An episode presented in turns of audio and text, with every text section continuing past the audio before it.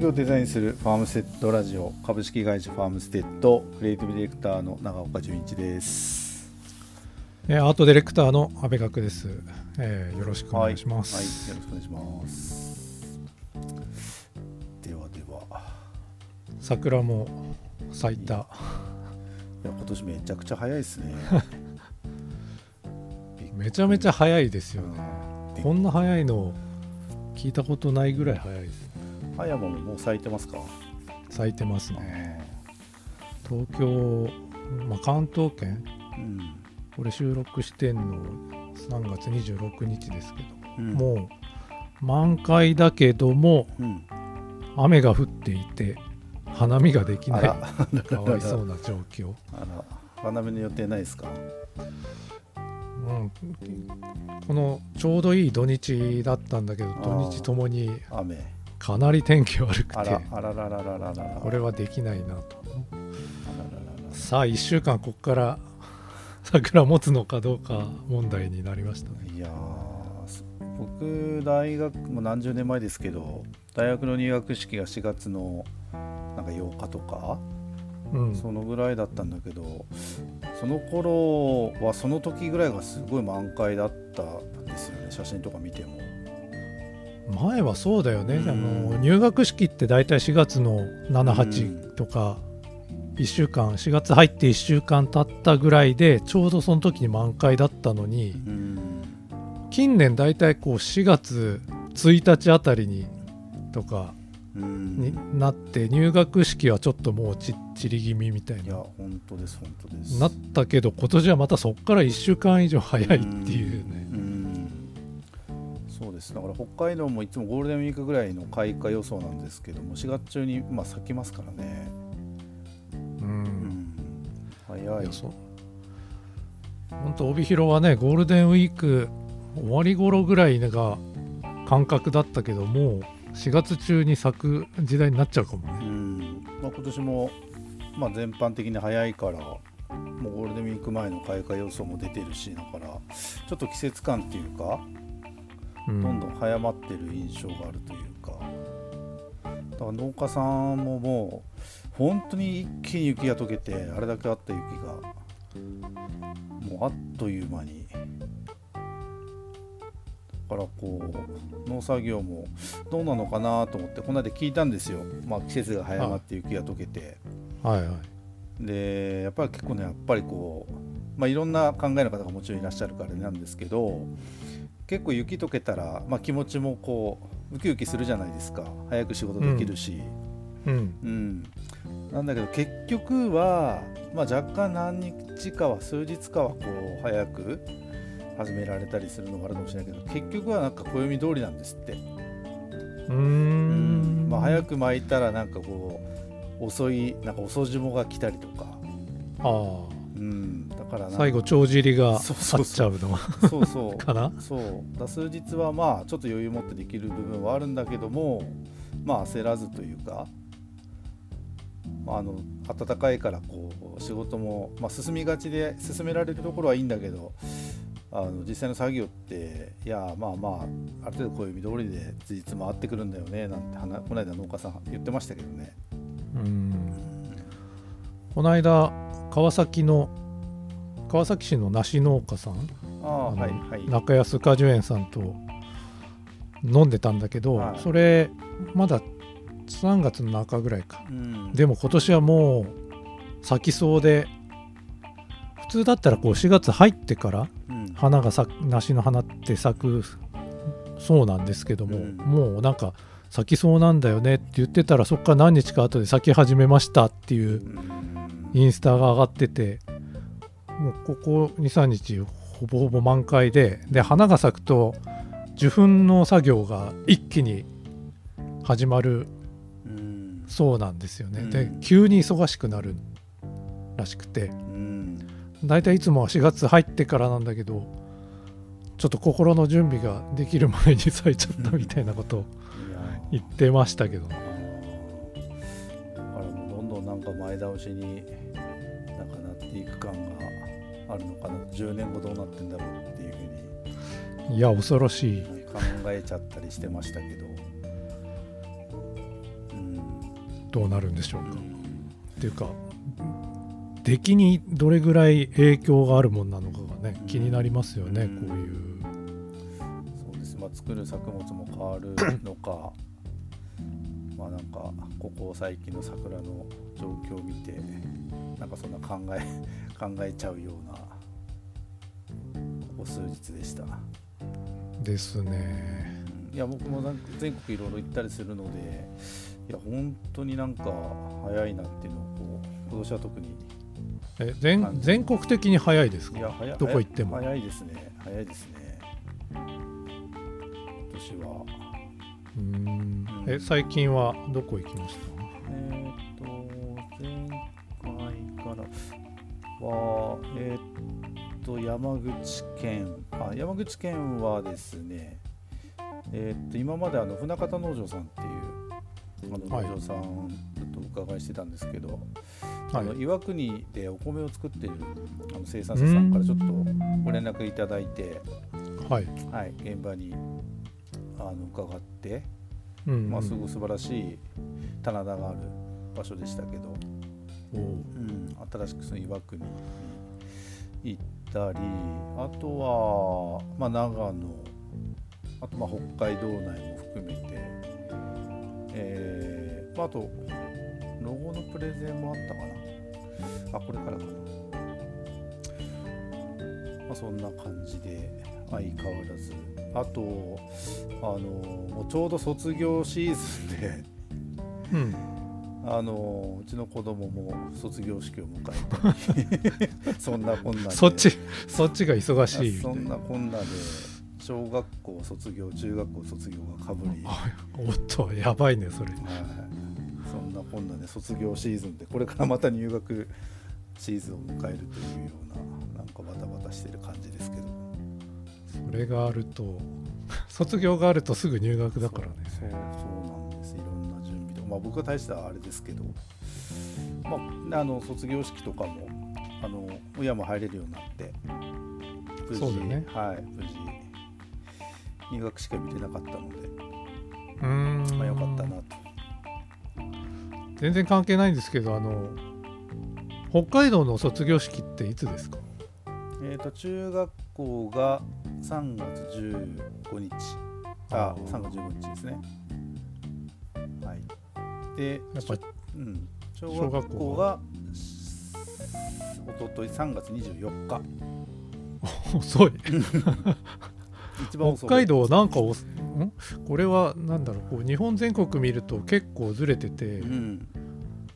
僕がいる神奈川なんかは3月の、まあ、関東そうなのかな？3月の78うん。とかもっと早いとこもありうん。ます、小学校は多分全国一番遅いと思います。卒業式、そもそも高校入試も遅いからね、うん。北海道ね、うん。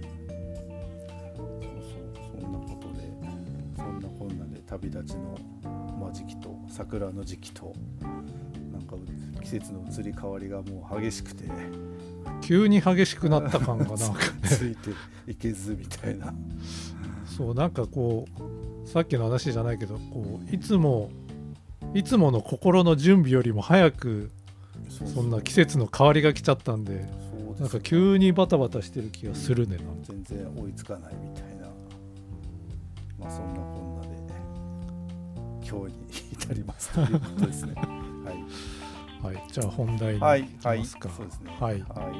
今日もちょっと前回、まあ、久々の事例のちょっとご紹介ということだったので、まあ、今回もちょっとそれに引き続き、あの関わってる、関わらせてもらってる生産者さんの、まあ、ブランディングの事例をちょっとご紹介しようかなと、パート2。はいはい、でですね、まあ、最近いろいろなあのプロジェクトが同時並行していて結構レストランのオープンとか、まあ、オーベルジュのオープンとかうんうん。結構あの新しくこう何かを、まあ、コロナもあって、まあ、それにこう対応するような形で、まあ、新規事業っていうことも含め業態開発、まあ、そんなお仕事も結構最近多いんですけどもうんその中でも結構直売所をあの開設したりっていう動きもいくつかあってですね。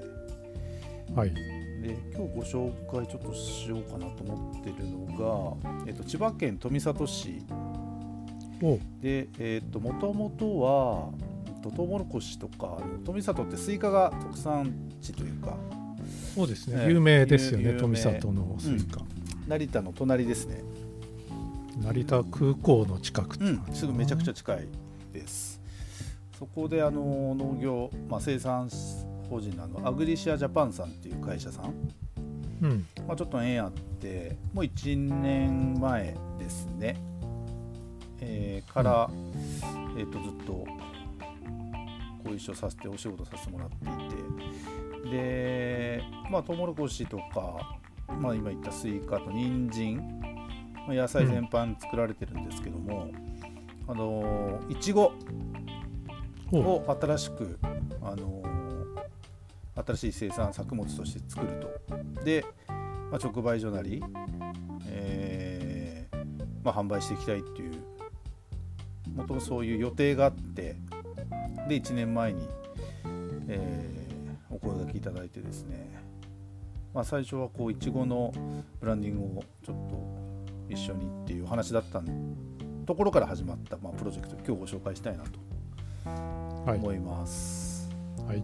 はい、でまああの今言ったように野菜全般いろいろ作られてるまあじゃがいもとかも作ってらっしゃるんですけどもまいちごを、まあ、生産したいのでちょっといちごに特化した、まあ、ブランドを作りたいっていうまあ最初そういうことで始まったんですけどもあのまあやっぱりこう話を進めていくと、まあ、スイカなんかはちょっとある程度こう商流なんかも決まっていて自分でこううん売れるものっていうのはなかなかその難しかったり、うんうん。まあ、いろんな流れがあるので。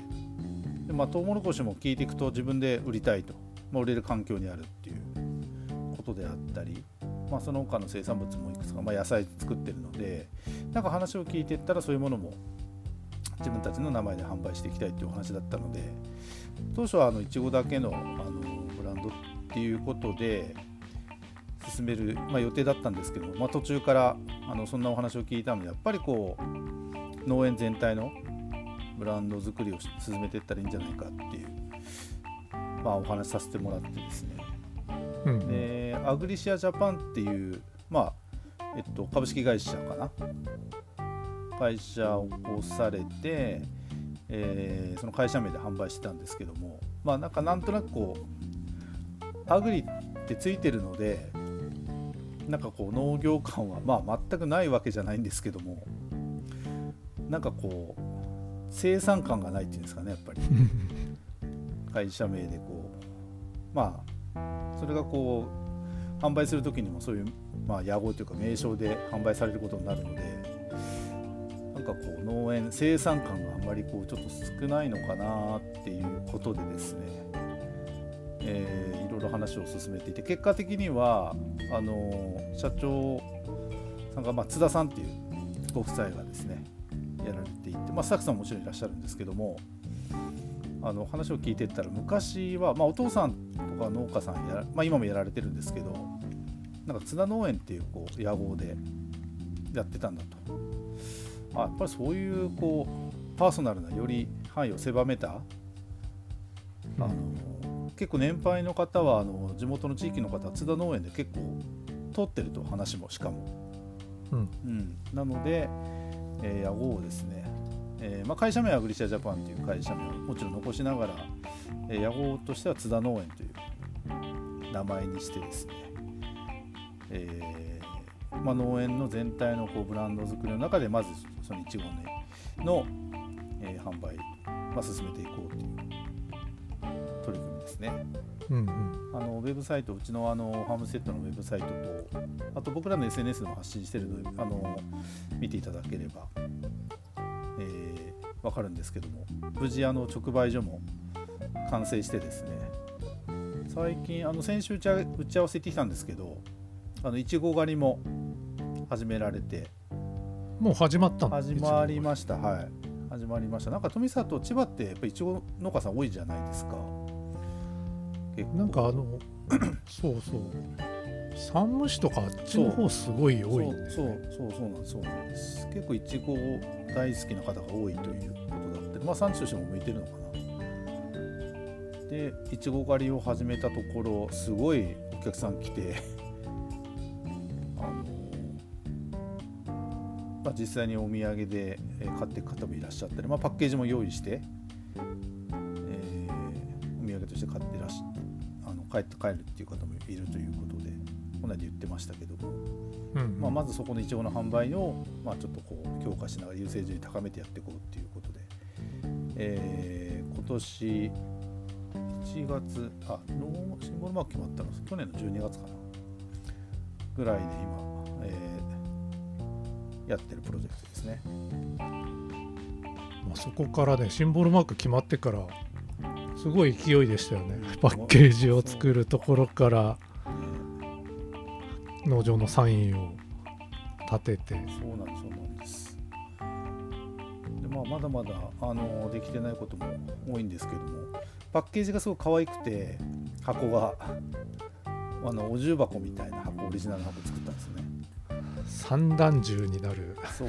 いちごのお重ですからそう。ねそうなんですそれはあの津田さんと話して津田さんがそういうこう三段重みたいな重箱でいちごをあのお送りしたいということであの品種も3品種かな作ってるっていうことで、まあ、それに分けて、えー直売で販売したりあのオンラインショップも、まあ、これから整備していくっていうことで、うん。まあ、そういうところでこう全国各地のあの方に届けたいっていうことで箱をオリジナルで作ったりすごくあのキュートな仕上がりましたけど。もやっぱねあの津田農園さんは奥さんのキャラが立ってますからね。うん。そうそう。だからあのいちご狩りであったり今後はなんかこうまあ食育じゃないんですけど子どもたちも積極的にこう来てもらっていちごのこと栽培のこととかもなんかこう伝えていきたいっていうお話をされてましたけどあの今年から始めたばっかりですからね。もうすごいスピード感と、うん。うん、まずはここまで順調な、まあ、滑り出しができたなっていうことで、えーご紹介したいということで今日お話ししました。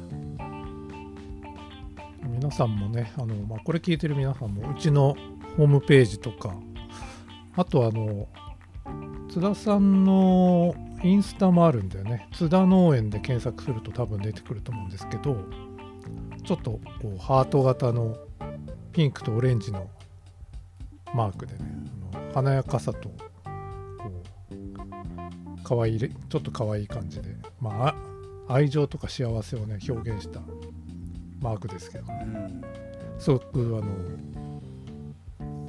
まあ目立つというか目にもつきやすいし、うん。まあ感覚としてあのすごくあの幸せになれそう感のあるうんシンボルマークになったので、うん。まあ、これを、まあ、これがねあのいちごのお重にもちゃんとデザインされてるのでぜひこれで幸せいちごのギフトを送ってもし欲しいです、まあ、今後、まあ、今いちごですけどもいちごが終わればさっき言ったこう野菜にもそのマークが使われていくことになるので、まあ、富里市のなんかこう行った時にまあどこか多分目にしたりっていう機会もあると思うのでぜひ直売所もしあのお近くにな観光農園も今後なんか将来的にはやりたいなっていうお話もされてましたけど、いやすごいアクティブですよね、スピード感もすごいし。うん。まあ、なので贈り物にもあの使いいただけると思うのでちょっとぜひ取り組みなんかも見ていただけたらなということで今日はご紹介しました。えー千葉県富里市の津田農園さんね。あの名前を変えたっていう事例ですね。はい。はい。はい。またちょっとあの何回か事例をご紹介したいなというふうに思ってます。はい、はい。じゃあ今日はこの辺で。はい、じゃあまた次回、はい。はい